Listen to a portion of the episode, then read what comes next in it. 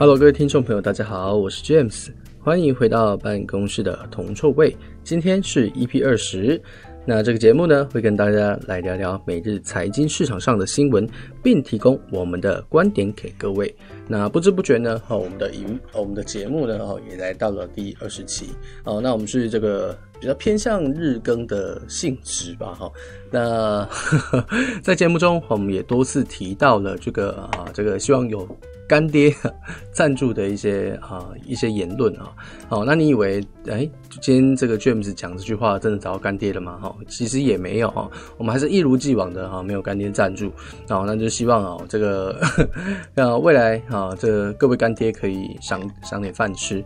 好，那紧接着哈，我们就来这个进入到哈今天节目的主题了哈。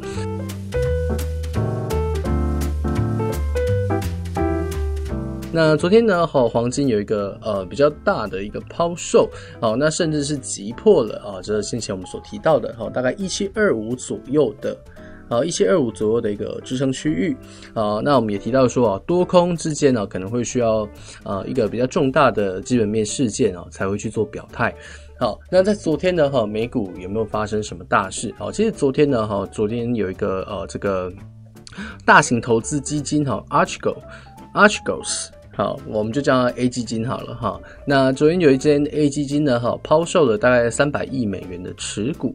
好，那其中呢，包含了一间哈，一间我没看过的公司。好，然后一间是这个 Discovery 啊的持股，哈，引起的这个投资者的蔓延。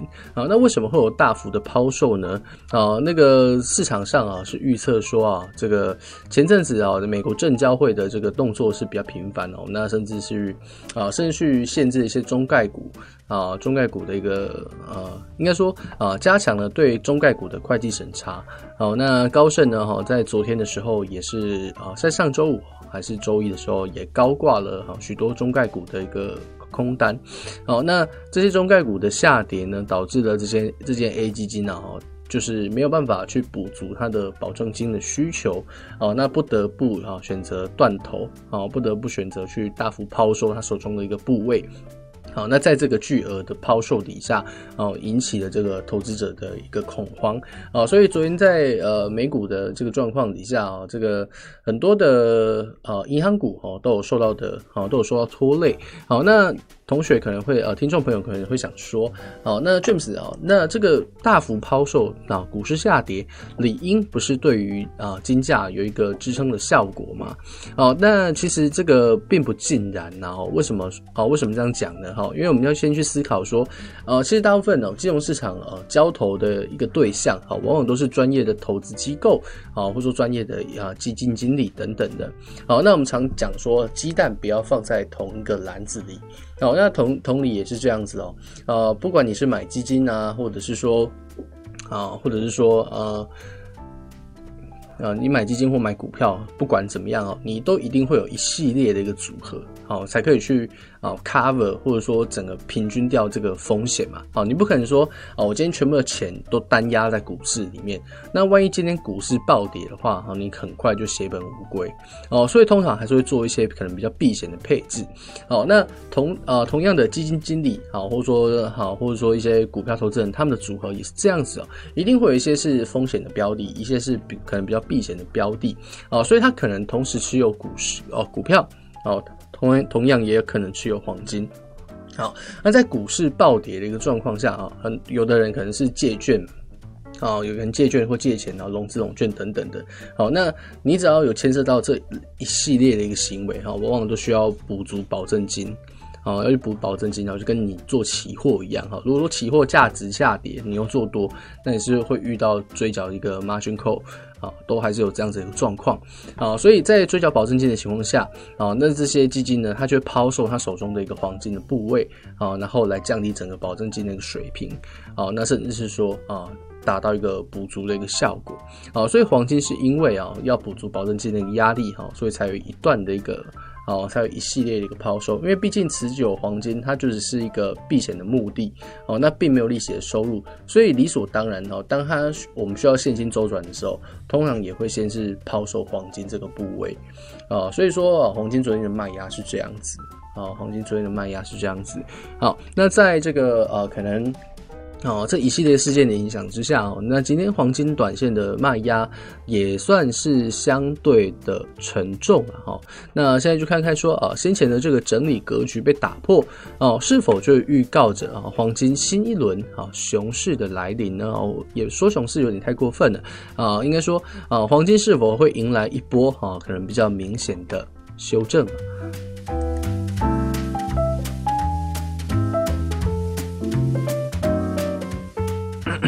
好，那股市啊、股市方面的话，呃，股市方面的话哦，因为昨天这个基金断头的一个影响哦，许多的资金哦都流向了美元去做避险。好，那欧美更是向下，哦，欧元兑美元更是向下跌破了一点一八的一个关口。好，那美元指数呢，哈，来到了四个月以上的一个高点，啊，四个月以来的高点。好，那在这样的情况下，基本上哈，昨天非美货币啊，普遍都有一个比较强。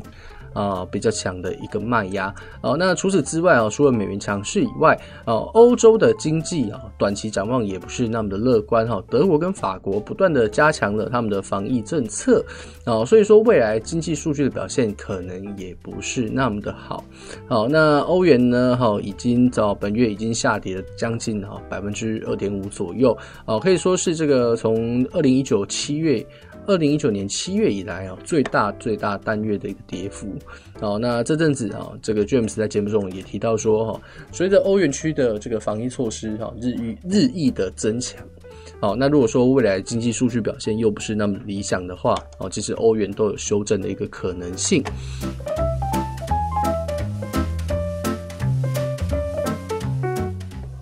好，那原油方面呢？哈，昨天呢，咱们这个大排长龙的现象终于缓解了啊！这个苏伊士运河这个长四轮的这条货轮呢，堵塞的状况已经被排解了。啊，那虽然说啊，某种程度上啊，导致了这个油价啊在盘中有下跌哈，但最终的是摆脱跌势而收高啊。为什么这个这样讲呢？哈，因为这个货轮塞车啊，货轮塞车的一个状况，讲塞车好像有点奇怪啊。这个货轮塞船的一个情况啊、已经影响了一段时间哈，那很有可能对未来啊，为、对未来油市的供应还是有一段时间的一个影响力啊，所以说啊，最终哈、啊，油价是不跌反升了。啊，这种是不跌反升啊，那我们就看看说啊，未来油价啊，吼到底会怎么，会不会继续这么强势？好，那本周呢，哈，从周三开始啊，是这个欧佩克的技术委员会，那周四呢，有欧佩克的主要会议。那在这一次的欧佩克会议中，哈，可能就是要看说啊，未来这个减产的措施有没有去做延长。好，那目前比较主流的预期是，哈，认为俄罗斯可能会进一步延长它的生产啊减产措施到五月啊，可是。与此同时，可能又小幅的增产一下。好，那我相信啊，最终的关键可能还是取决于啊沙特啊，哈，它到底会不会延长它的这个自愿减产一百万桶的一个额度。好，那如果说哦沙特有再进一步延长的话啊，或许就能够抵抵消掉俄罗斯啊俄罗斯这个想要小幅减产的一个冲击。好，那某种程度上还是能够为油价起到一个。好，支撑的效果。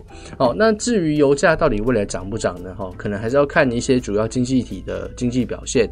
好，那如果说经济数据慢慢的往好的方向去发展的话，好，那或许好能够从需求面啊为油价起到一个拉抬的效果。好，那最终的关键呢，还是会落在需求面的展望。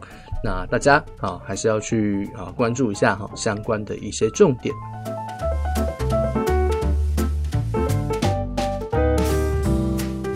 好，那最后呢，我们就来聊聊啊美股啦哈。那昨天美股呢，哈算是几家欢乐几家愁啊。那最终呢，哈只有这个道琼工业指数是上涨的。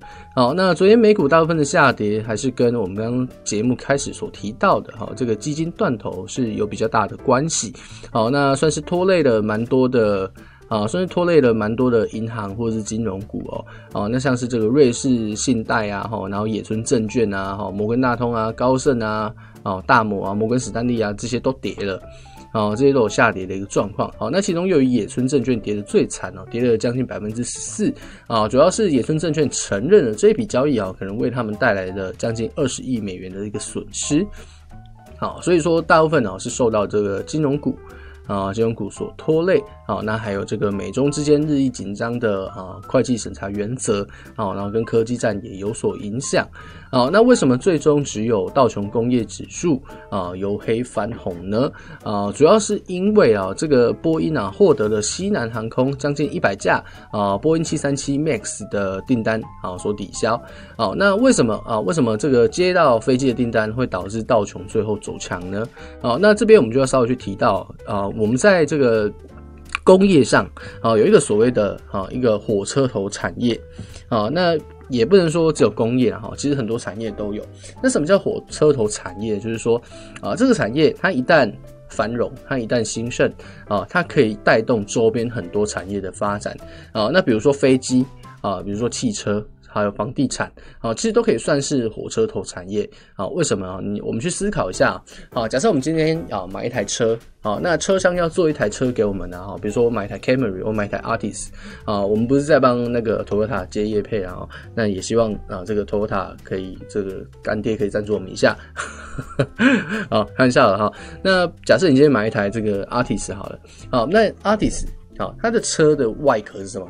金属嘛，啊啊是钢嘛。好，那座椅是什么？是皮嘛？好，是皮嘛？然后里面的这个 GPS 啊，哈，比如说啊，车用的啊，车用的导航啊，哈，一系列的，哈，甚至你看到的 HUD 仪表板，这些都需要什么？需要晶片，啊，需要车用的晶片。所以你光是做一台车，它其实就会牵涉到许多不同的产业啊，皮革啊，金属啊，哈，科技业啊，都会需要。好，然后轮胎的嘛，橡胶液嘛，对不对？它会牵一发动全身。同理，盖房子也是一样。好，盖房子你会用到水泥，你会用到木材，好，那你会用到电视，好，电视电会用到晶片，啊，然后一系列的电路、电线等等的，哈，它需求林林总总。所以，如果说今天啊，一个国家的，啊，这个房地产市场是比较兴盛的，好，或者说它的汽车市场是比较兴盛的，你就会注意到说，其实它总体的经济啊。表现都不会太差啊，原因就在于这些产业就是所谓的火车头产业啊，所以飞机如果卖得好啊，似乎就有办法带动啊它周围相关的一些产业的发展啊，所以说道琼最终呢哦是以上涨作收。好，那昨天道琼工业指数上涨大概九十八点左右，哦，那涨幅大概零点百分之零点三啊，最终收在三三一七一。那标普五百则是下跌三点四六点，哦，那跌幅大概将近零点零九，好，那收在三九七一点零九。纳斯达克则是下跌啊，也是下跌七十九点左右，跌幅大概将近零点啊零点百分之零点六。好，那最终收在一三零五九点六五，费半的话也是下跌，好，下跌了五十一点六五点，好，跌幅为四者最多，好，跌了一点六六，好，百分之一点六六，那最终收在三零五四点六三。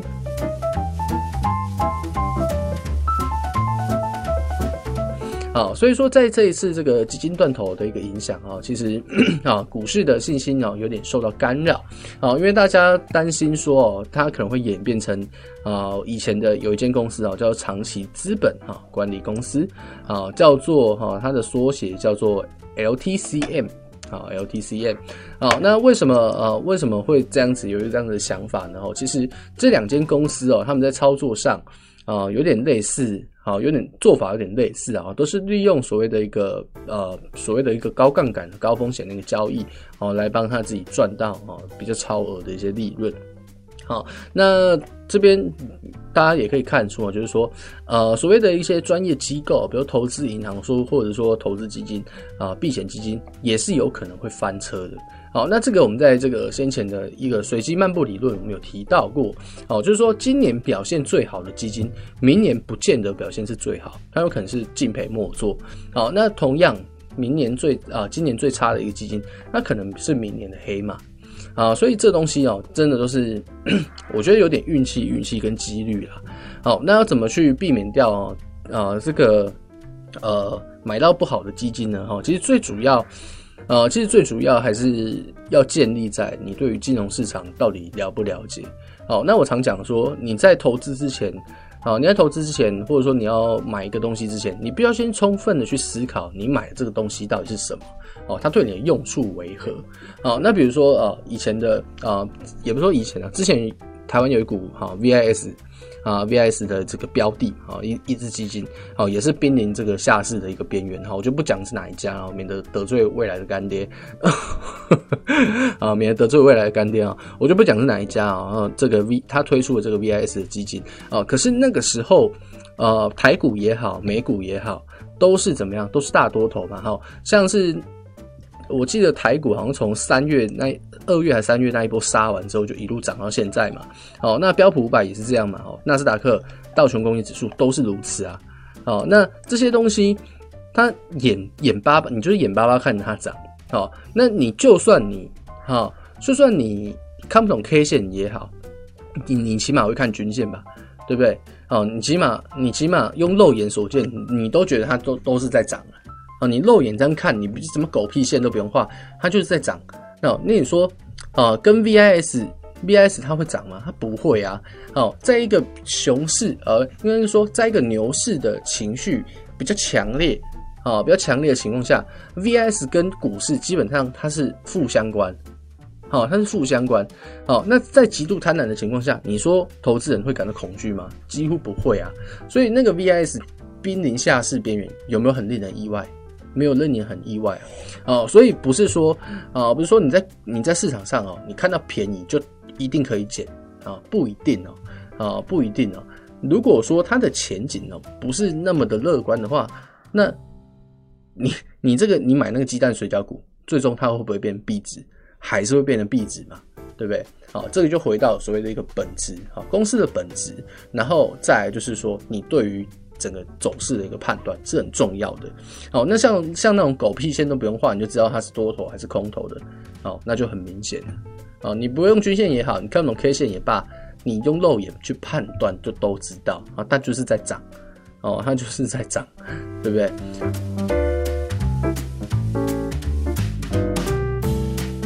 好，那像还有另外一只什么？哦，之前也还有看过什么反道琼。啊，反道琼基金哦，它是跟道琼工业指数是挂钩的哦，只是负相关。哦，那意思就是说，道琼工业指数涨，这支基金它就掉价，哦，它就它就掉价。好，那如果说道琼工业指数今天跌了，它就反过来，它就这支基金就会升值。哦，它就跟道琼反过来。好，那像我们刚刚所提到，道琼工业指数、标普五百，好，都是从二月、三月之后就一路涨到现在。好，那你说那些什么反道琼、反纳斯达克、反标普？绩效会好吗？肯定不会好。我相信应该也是差不多濒临下市，哦，是要濒临下市。所以说，不是每一只基金，哦，不是每一只基金，每一个投资标的都是稳赚不赔，哦，一定都是要先去做了解啊。比如说你要去买这只基金之，这只基金之前，好，你比如说你看，我今天看到反道琼，啊，你看到哎两块、三块，好，看到心动哈，好，买买买基金比买水饺还便宜啊。好，对不对？好，所以你就哎想说，哦，那我丢个哦，可能三千块、四千块，我进去玩玩看嘛，哈，基金都定期定额啊，对不对？好，那好，我敲进去，好，但是你忽略了一件事，好，你忽略了，好，这个基金它挂钩的标的，或者说它基金投资的标的是什么？你不知道，好，你不知道，到最后你就会发现什么？哎，我为什么买了这个反道熊，或者说买了这个 VIS，哎，总是没有赚过钱。哦，总是没有赚过钱。哦，朋友都跟我说，投资基金很好做啊，只要每个月丢三千块到五千块，哦，多多少少都可以赚到钱啊，对不对？舒不舒服？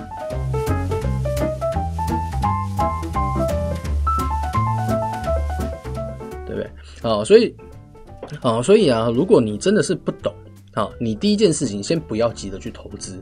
哦，而是而是说，第一个，你先去知道说整个金融市场哦有哪些投资的标的，哦，然后甚至顺便去评估一下，哦，你到底是一个怎么样风格的一个交易者，哦，比如说像有的人就是不喜欢这种股价来来回回的一个状的一个哦的一个走势嘛，会让他觉得很不安。好，那有的人就是喜欢在股市这样短进短出、杀进杀出的感觉。好，每个人都不一样。好，那这样子的一个行为模式就造就了，哦，会有不同的一个投资配置嘛。好，像我们讲极端一点哦，好，有的人就很投机，想要一气一夜致富。好，或者说他就是偏好高杠杆的交易，他会干嘛？他可能去做期货，他可能会做选择权。好，他可能会做这两个东西。哦，因为杠杆比较高，哦，杠杆比较高，然后资金门槛又没有那。特别特别大，啊，然后有的人就不喜欢风险嘛，好就不喜欢投资嘛，觉得投资是骗局的人，他会干嘛？他可能会去放定存，好，他可能会买保险，好，那这些这些其实都是合理的投资的手法或标的，好，那你越激进，好说你你承愿意承受的风险越高，你的报酬就越高嘛，好，这是所谓的前面我们所提到风险贴水的一个概念，好，你愿意承担高风险，你就有资格去享受高报酬，好，那不承担风险的人，虽然说。好，他赚的钱没有那么多，但还是有赚，好，但还是有赚，只是速度很慢而已。好，那这个这两种做法其实都没有对错，哦，那也没有很纯粹的那种啊，只放定存的，或者说只玩期货的也没有，啊，多少都还是两边都有涉略一点的，好，这这才是一个比较正常的一个现象。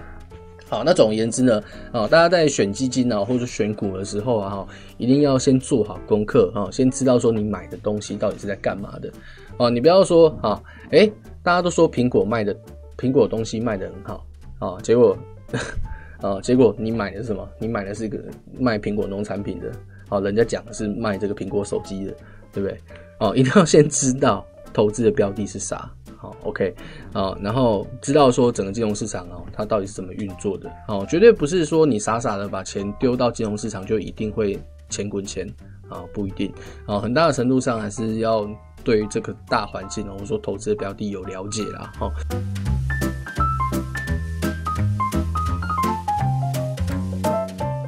好，那有同学可能会想要知道说，好，那如果是投资小白啊，哦，我一开始到底应该怎么起步？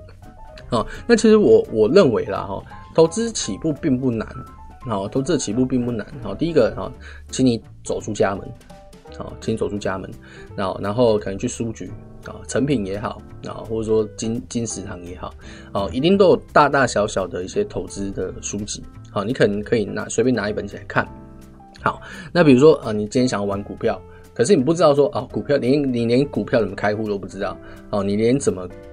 怎么看都不知道，没关系，你可以到书局去看啊，买买一本是吧？啊，第一次买股票就上手啊之类的这这一类的书籍。好，那这个东西书籍本身啊，书籍本身它没有好也没有坏啊，纯粹就是你看不看得下去而已啊，一定要先勾起你的兴趣啦哈，你才有办法继续坚持看下去，不然我拿一本啊这个。好，很艰深的书给你，你一看啊，读了第一章你就打退堂鼓了，对不对？这样就比较不好。所以最好还是说啊，你到书店啊，你亲自去看啊，你可以看很多种类都可以哈，看 K 线的也好，看教你技术的也好，教你基本面，教你看财报都 OK。好，但前提是它的内容。哦，可能就是图文并茂啊，哈，然后稍微有趣一点，好，那从这个地方开始，一步一步的去培养你对于这个股市的灵敏度，好，那甚至偶尔打开什么年代啊，或或者说，啊，或是什么财经新闻，稍微看一下啊，或是网络上的一些资源也很多，哦，都可以去研究，都可以去涉略，好，那等到你说你觉得开始掌握到，或者说有点美感的时候，啊，你再慢慢的。啊，慢慢的啊，可能试着去做交易。好，那现在很多的券商啊，CFD 也好，或者是说股票期货都 OK 啊，都有提供所谓一个模拟开户啊，都有提供所谓一个模拟账户嘛。啊，那你可以利用所谓的模拟账户尝试去试试看。好，那一开始一定都赔钱的啊，啊 一开始一定都赔钱的，连这个 James 我也是这样啊，一开始都是缴学费嘛。啊，可那。那接下来就是又是另外一个不同的阶段啊，那当你开始赔钱之后，啊，那你开始赔钱之后，你会开始尝试去找出问题所在，啊，你就找出，哎，为什么老是赔钱啊？到底是我都看了新闻买，啊，还是怎么样？哈，一定会找到原因。然后这时候你就会开始慢慢去改善你交易的方式，好，那从中呢，啊，从中呢，你就慢慢的成为一个稳扎稳打的一个交易者，好，那只是说，因为每个人的资质跟悟性不同，啊，所以有的人这条路可能走得很长，哦，那有的人可能学了没多久就会了，好，那这个没办法，啊，就是看你用心的程度了，好。啊，这就看你用心的程度。好，那每天去付出一点点，哦，长久下来还是会有一些质的改变。好，那我相信哦，这个呃，来收听我们节目的听众朋友啊，也都抱持了一个好学的心态了。好，那到这边 James 我们就共勉之。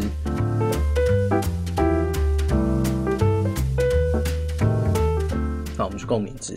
好，那这边还是跟大家去提醒一下啊。好，我们拉回正题。好。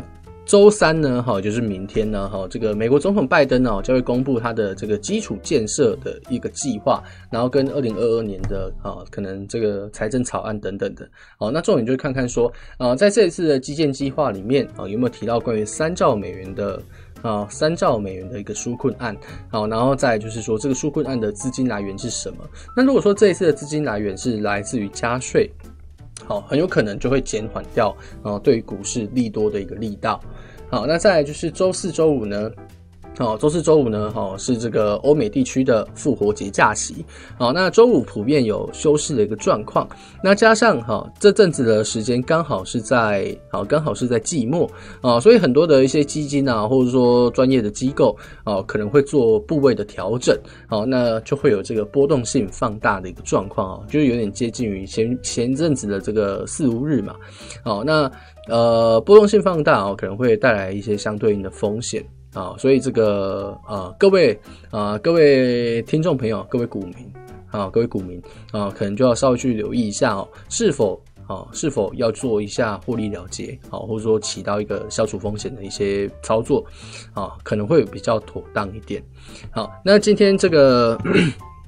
啊，办公室的铜臭味啊，James 呢，好，就跟大家先碎碎念到这边。那感谢各位听众朋友的收听。那如果说呢，好，各位听众朋友后面有一些问题想问呢，好，也可以在我们的脸，也可以在脸书上搜寻“群富方舟”啊，合群的群，富有的富。方舟的方舟，好，那也可以直接在这个啊脸书的粉丝页啊直接私讯我们，那也可以在 YouTube 上搜寻“办公室很臭”这个频道来观看我们的影片。好，那观看的时候不要忘记按赞、订阅、小铃铛。那我是 James，我们下期再见，大家拜拜。